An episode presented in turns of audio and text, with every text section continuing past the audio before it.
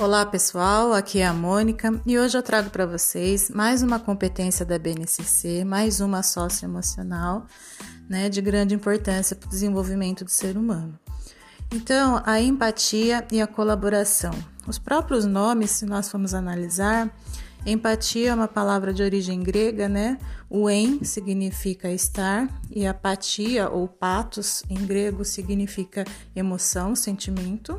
Então, estar na emoção, estar no sentimento, colaboração, laboração, nós sabemos que é trabalho e o prefixo co significa junto, então trabalhar junto. Empatia e colaboração. O que nós devemos trabalhar nessa competência, né? A valorização da diversidade, né? Já falamos que a escola é um local de encontro de diversidades né? A alteridade, que é a compreensão né, do contexto, a compreensão da situação e da outra pessoa. O acolhimento, que seria a visão do outro e não a minha visão.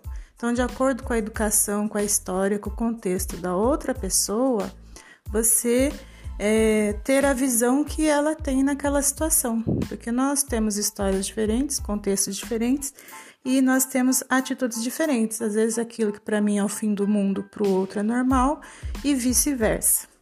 Né? O diálogo e a convivência com diferentes grupos. Então, o professor pode promover sim é, atividades fazendo aquele rodízio de alunos e não só aqueles grupinhos que sempre são as mesmas crianças juntos.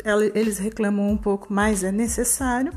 A colaboração, né, trabalhando através de projetos em comum, trabalhos em grupo, e evitar, mediar e resolver problemas e conflitos.